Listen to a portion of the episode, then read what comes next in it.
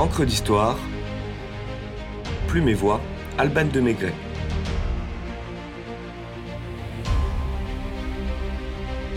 Bossu est célèbre.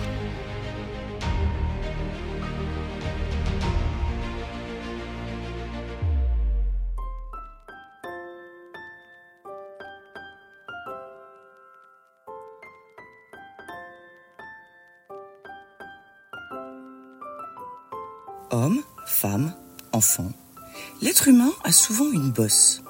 Ce peut être la bosse des maths, celle du solfège, du commerce, que sais-je encore. Certains, moins gâtés par Dame Nature, ont une bosse tout court. La bosse, cette protubérance disgracieuse qui vient se nicher dans le dos pour devenir la proie facile de toutes les railleries dans la cruelle comédie humaine. Le fardeau physique des bossus a bon dos pour la risée publique. Mais leur tournure voûtée et leur démarche bancale n'empêchent pas certains gibeux de garder la tête haute. Curieux, bouffons, spirituels, transis, créatifs, courageux, qui sont les bossus? Que se cache dans le monticule chamélique dont l'existence les a pourvus? De quoi les bossus ont-ils la bosse?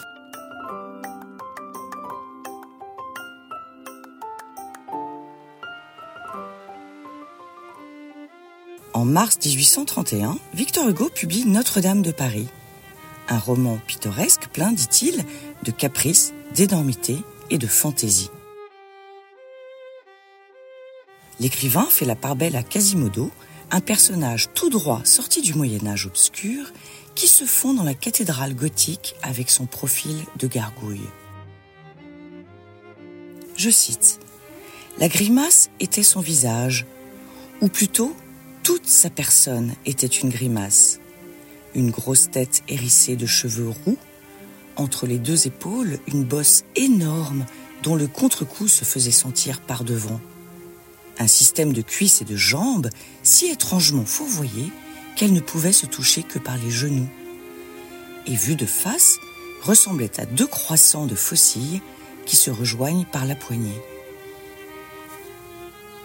de larges pieds, des mains monstrueuses, et avec toute cette difformité, je ne sais quelle allure redoutable de vigueur, d'agilité et de courage, étrange exception à la règle éternelle qui veut que la force, comme la beauté, résulte de l'harmonie.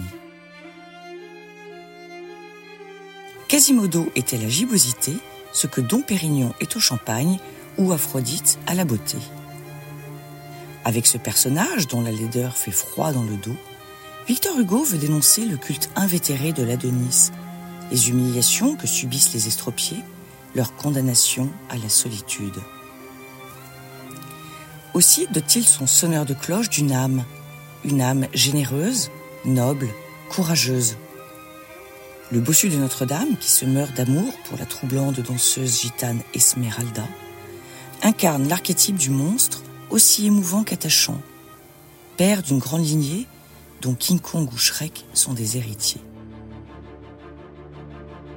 L'auteur des Misérables utilise à nouveau la figure d'un bossu dans Le Roi s'amuse, joué en 1832 pour la première fois.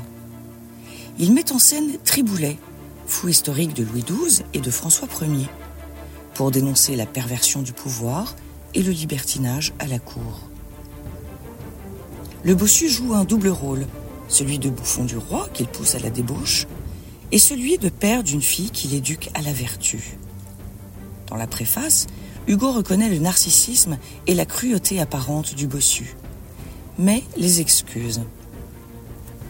Triboulet est difforme, Triboulet est malade, Triboulet est bouffon de cour, triple misère qui le rend méchant. Triboulet est le roi parce qu'il est roi, les seigneurs parce qu'ils sont les seigneurs, les hommes parce qu'ils n'ont pas tous une bosse sur le dos. Il accentue la sensibilité humaine de l'homme pour transcender le drame. Cette malédiction, sur qui elle est tombée? Sur Triboulet, fou du roi? Non. Sur Triboulet, qui est homme, qui est père, qui a un cœur, qui a une fille.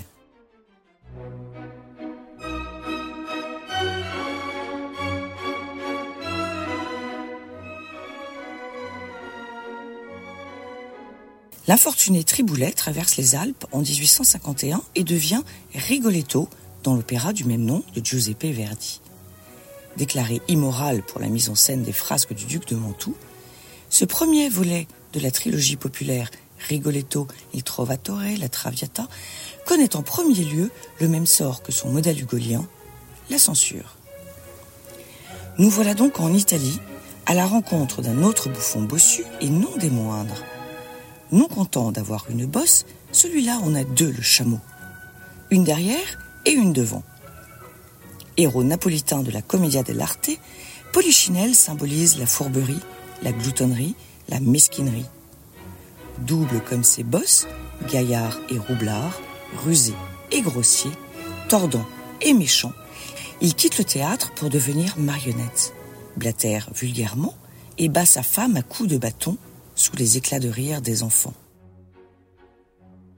Secret de Polichinelle, la donna est mobile. Mais quand même, est-ce une raison?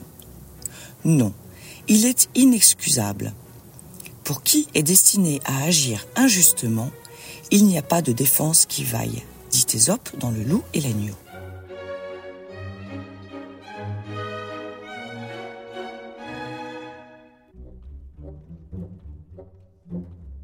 Justement. Il a l'esprit mieux tourné que la taille, si l'on en croit Maximus Plandules, auteur d'une biographie du célèbre fabuliste antique paru au XIVe siècle.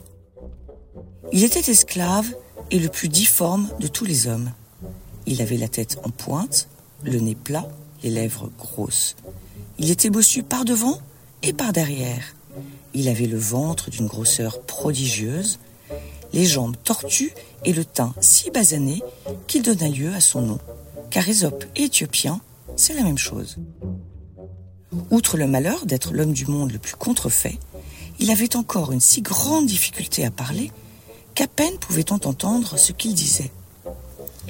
C'était celui de ses défauts qui lui faisait, dit-on, le plus de peine, car d'ailleurs, la beauté de son esprit l'aurait en quelque façon dédommagé de la figure hideuse de sa personne.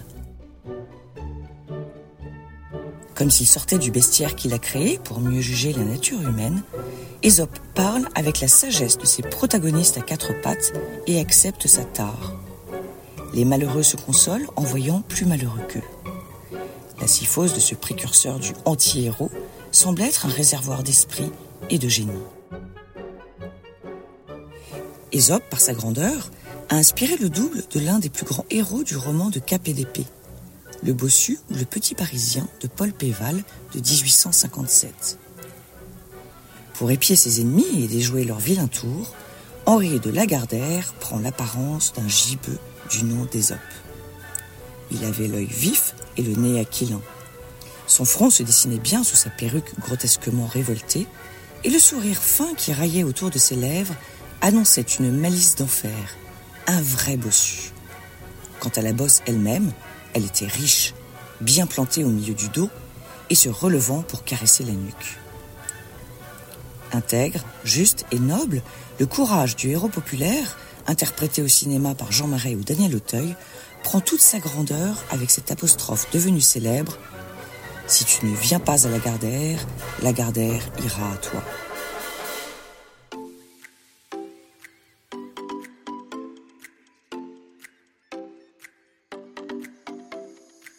Le duc de Luxembourg n'avait sans doute pas fière allure à cheval avec son excroissance dorsale. À force de rouler sa bosse sur les champs de bataille, il devient pourtant le plus grand général de son temps et rapporte tant d'étendards ennemis qu'on le nomme le tapissier de Notre-Dame. Mal aimé de Louis XIV et de son ministre Louvois, ce père de France est adulé par ses hommes qui proclament que la victoire est logée dans sa bosse. L'écrivain Paul Scarron et ses écrits burlesques l'abbé de Ponce et ses bons mots, le poète des orgues et ses épigrammes, le naïf Jean de Florette épuisé à force de bosser. Tous ces bossus que l'on pourrait croire échappés de la cour des miracles sont finalement des hommes comme les autres.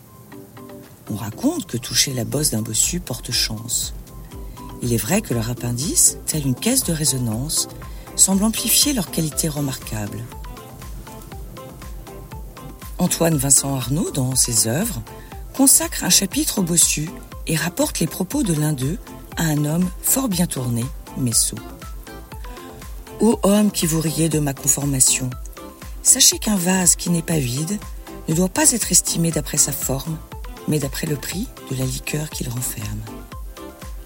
Ainsi s'achève notre 30e rendez-vous hebdomadaire.